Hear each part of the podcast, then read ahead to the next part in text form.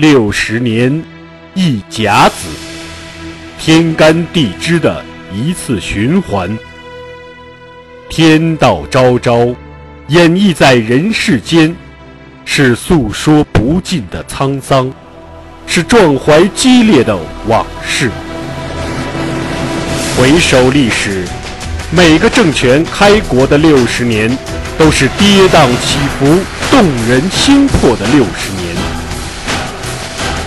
让我们掀开历史的帷幕，一睹大清开国六十年的传奇往事。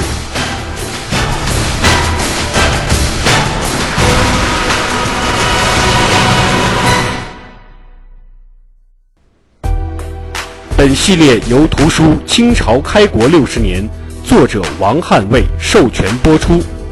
该图书已由齐鲁出版社出版发行。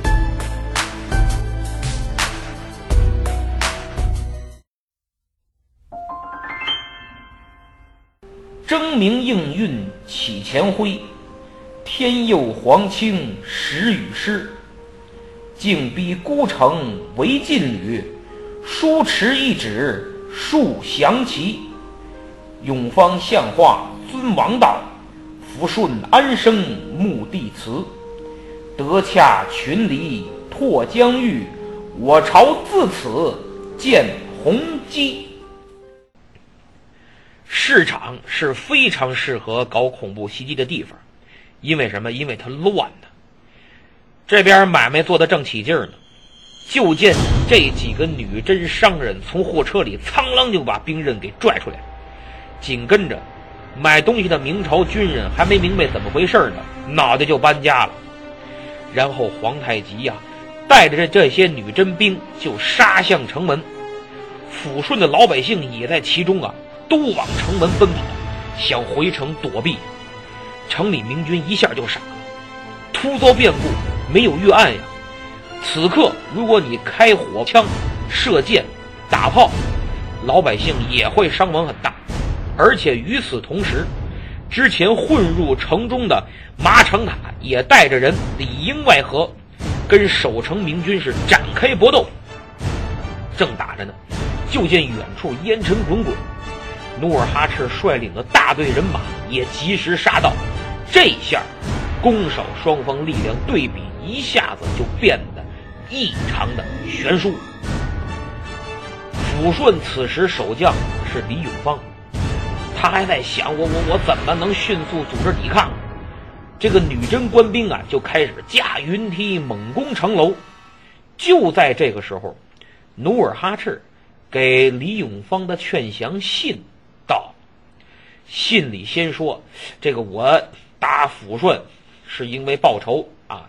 明朝偏袒叶赫，自己实在是要翻身，你不能再受明朝和叶赫这夹板气了。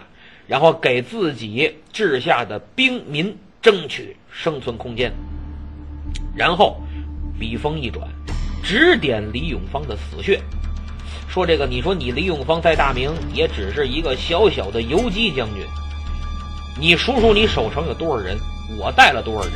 我灭你分分钟的事儿，还不误了吃中午饭？你何不跟着我呢？我这自己是刚刚创业，正需要大公司有工作经验的人才。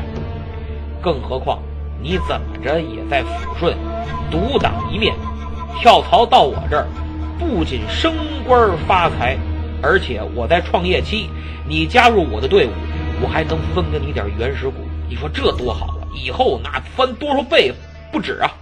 以后公司上市入主中原，你还不是开国功臣待遇吗？然后呢，努尔哈赤就开始给他封官许愿，许给他副将之职，还有自己一个孙女嫁给他。努尔哈赤再提高调门，给李永芳找个台阶儿，说你呀。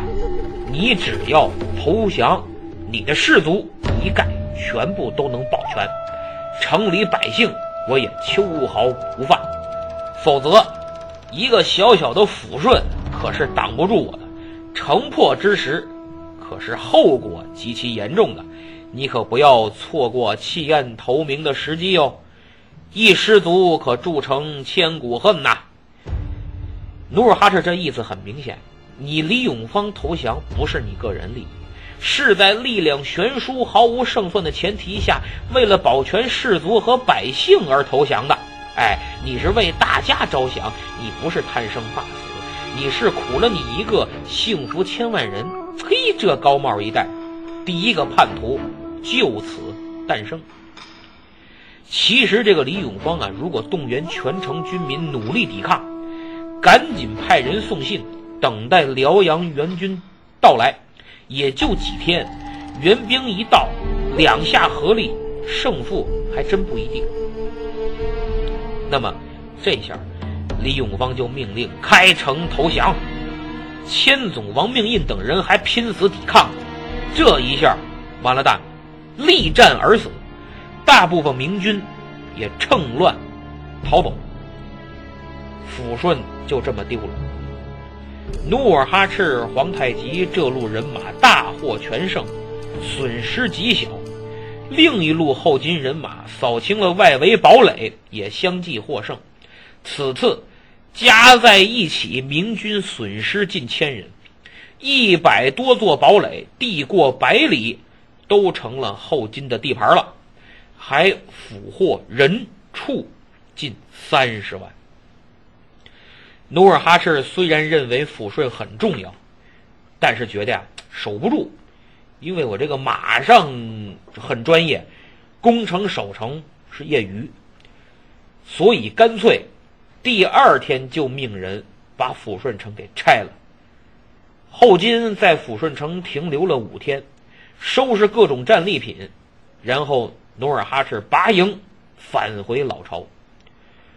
抚顺之战本该就此完结，但是明朝遭受前所未有的这么大损失，岂可善罢甘休啊？得知抚顺陷落，辽东巡抚李维汉脑子嗡一下就大了，坏了，这下我前程不保，搞不好朝廷怪罪下来，脑袋也要搬家呀。于是赶紧急令广宁总兵张成荫、辽阳副总兵坡廷香。和海州参将蒲世芳等人率一万多人火速赶往抚顺，想要扳回一局呀！能夺回来抚顺是最好。可是张成荫他们三个人姗姗来迟，也是在抚顺陷落的第五天才到。努尔哈赤都已经动身了。明军抵达抚顺城南的时候。蒙古的宰赛呀、暖兔啊，各个部落仍集结扎营于辽河西岸。察哈尔丹汗的兵马由西向东也压过来了。后金兵在抚顺的东边，这样一来，有蒙古诸部的牵制，张成荫不敢轻举妄动，只是分营列队跟在后金军队后面往东走，保持安全车距，既不追尾，也不把你跟丢了。这可以说，努尔哈赤让蒙古诸部过来牵制明军，发挥了巨大作用。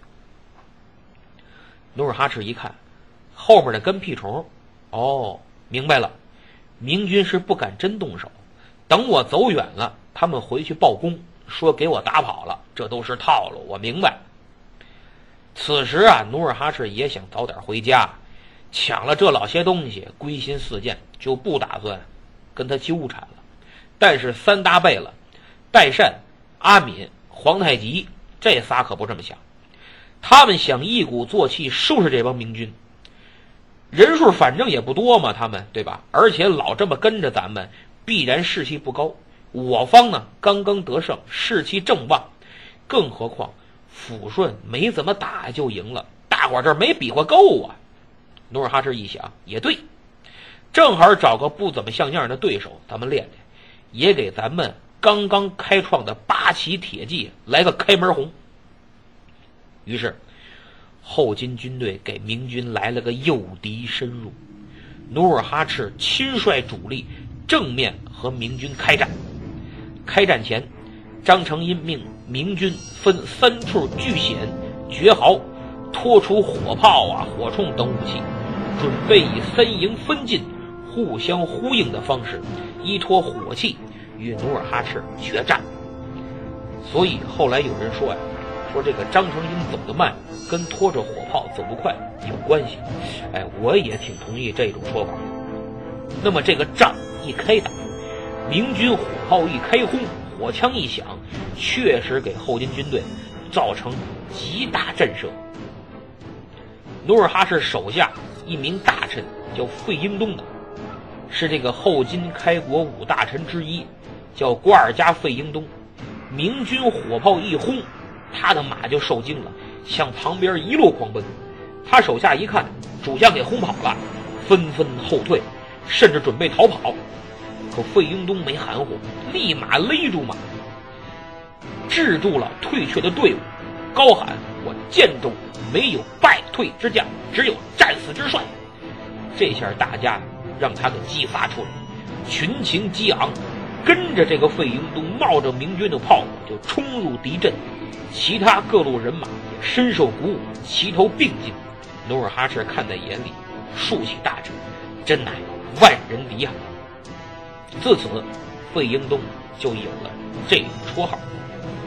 本来明军装备火器很先进，也很多，但是由于呢不是连发，你受当时时代技术的局限，对敌的震慑作用啊就远远大于这个杀伤作用。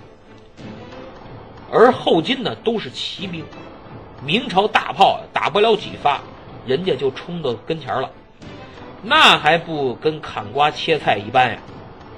后来跟后金打仗也是，只要野战，明军就完，火炮也不怎么起作用。更何况，代善率领一队人马从背后杀将过来，明军腹背受敌，后金冒着炮火舍生忘死冲锋。明军就扛不住了，各营相继溃败。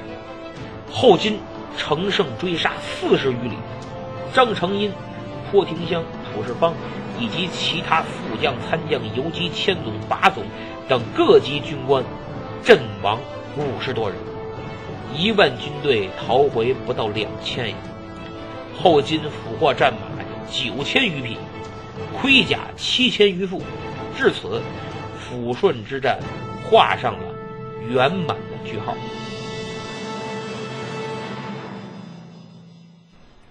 如果说攻打抚顺，努尔哈赤是准备充分、谋定而后动，人数也绝对优势，那么回师歼灭张成荫的援军就是临机决断、神来之笔。这两大胜利啊，对后金是出师大捷，备受鼓舞。认清了明朝这个庞然大物啊，还是可以碰一碰的。事实也证明，明朝这艘巨舰虽还在大海上乘风破浪，但由于船身太大，转向困难，而且年久失修，一遇攻击就容易破洞进水。消息传回京师，大明上下震动不已呀。万历虽然懒，但他不是不管事儿，更不傻。受了这么大委屈，他怎么能善罢甘休呢？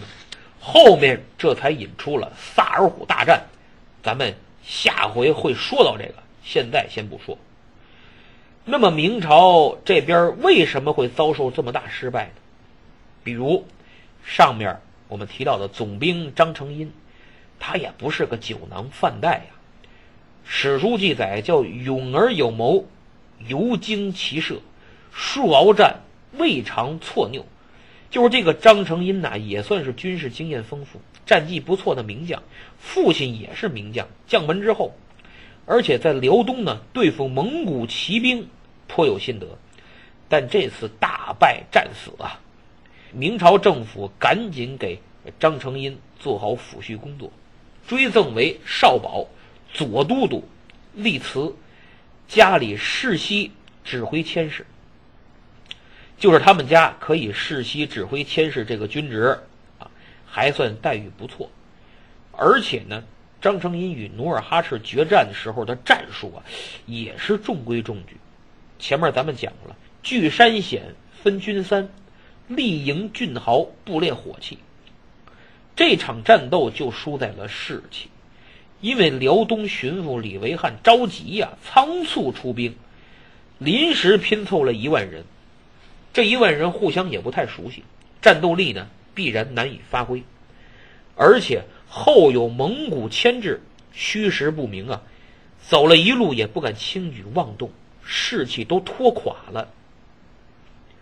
后金呢，刚在抚顺轻易取胜，士气高涨。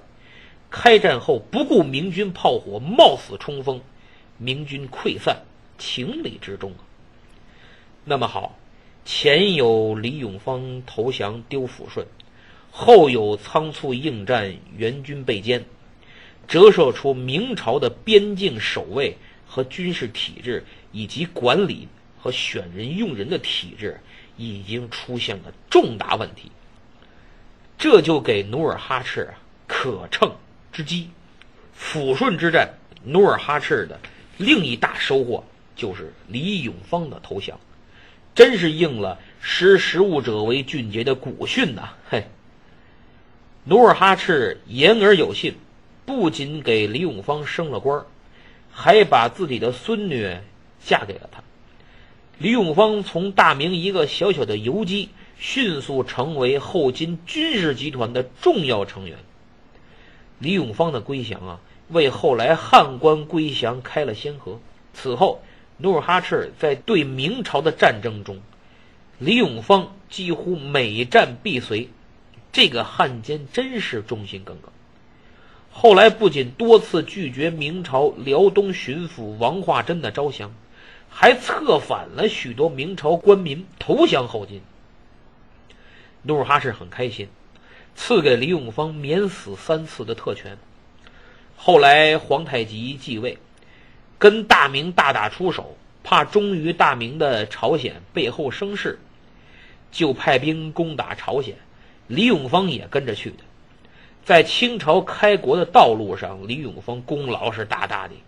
他的子孙在大清朝也是干得有声有色。乾隆时期的名臣李世尧就是他的玄孙，当过户部尚书、两广总督、湖广总督，都是封疆大吏，还授给他武英殿大学士、太子太保。由于后来平定台湾叛乱有功，还列入了紫光阁平台二十功臣。除了这个李永芳。号称满清开国第一文臣的范文成，此时也身在抚顺，他就被善于识人的努尔哈赤一眼看中，最终成为大清开国的股肱之臣。看过电视剧啊《江山风雨情》的，对这个名字还是很熟悉的，戏不少啊。所以这么来说，这个占地盘收汉臣，抚顺之战足以在大清开国史上。浓墨重彩的一笔。那么抚顺之战，打响了女真人对抗明朝的第一枪。满清皇帝称之为“开基之战”，基业的基啊。这场处子秀搞得可以说是有声有色。除了掠夺了大量人口、生活和军事物资，抚顺城被毁，也使后金与明朝之间呀。出现了大片开阔地带，是发挥八旗骑兵极有利的战场。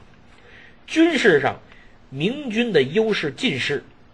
前面我们讲了，明军火器多，但只要跟后金野战，就没便宜占，打不了几炮几枪，人家后金铁骑就冲到跟前了。所以从战略上看，抚顺之战的胜利远远。超过了预期。当时啊，抚顺城内有来自山东、山西、陕西及苏杭一带的商人，努尔哈赤呢没杀他们，发给他们路费，让他们带着印有“七大恨”的传单啊，带回原籍帮我散发发小广告去，大造舆论，展开宣传攻势，占领道义的制高点，把抚顺之战扩大经营成了一场。对明朝全面宣战的大舞台，确实显现出了一丝开国气象。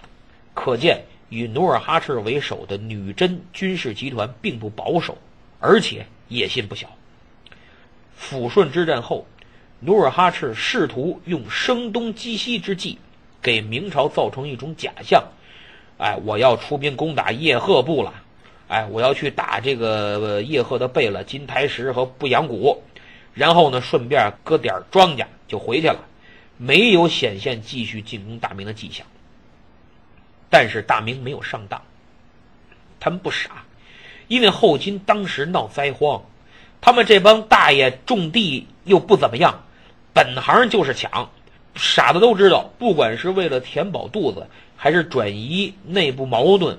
努尔哈赤不可能消停，下一个目标必定是清河城。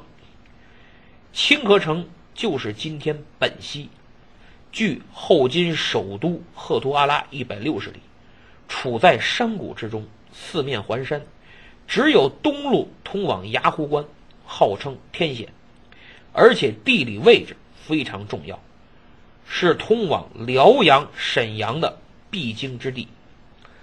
努尔哈赤要进兵辽河流域，就必须攻下清河。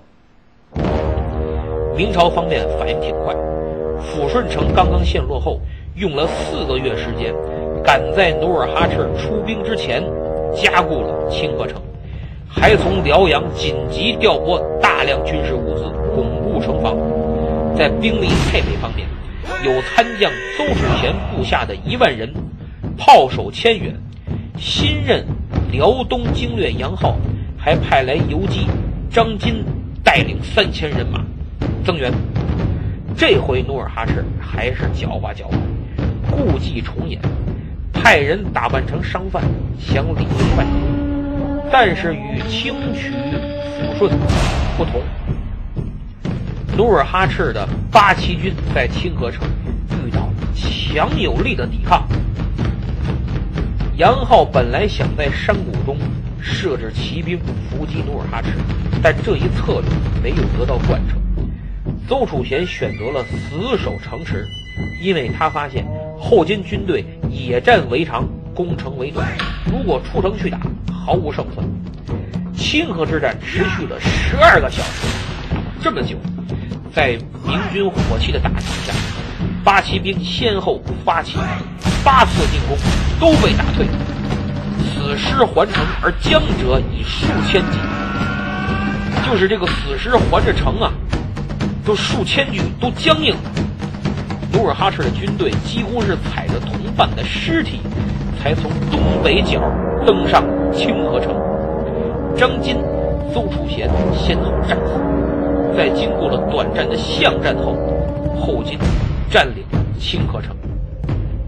这是双方第一次正式的攻防战，虽然最终攻下了清河城，但是也暴露出了八旗骑兵的致命弱点：野战有余，攻城不足。清河之战是与大明朝开战以来啊，后金遇到的第一次有效抵抗，从主将到士卒没有一个投降的，没有一个说不的。如果不以成败论英雄的话，这一仗。确实打出了精神，使后金方面发出了“城守之善，莫如清河”的感叹，让努尔哈赤和手下将领刻骨铭心上了一课。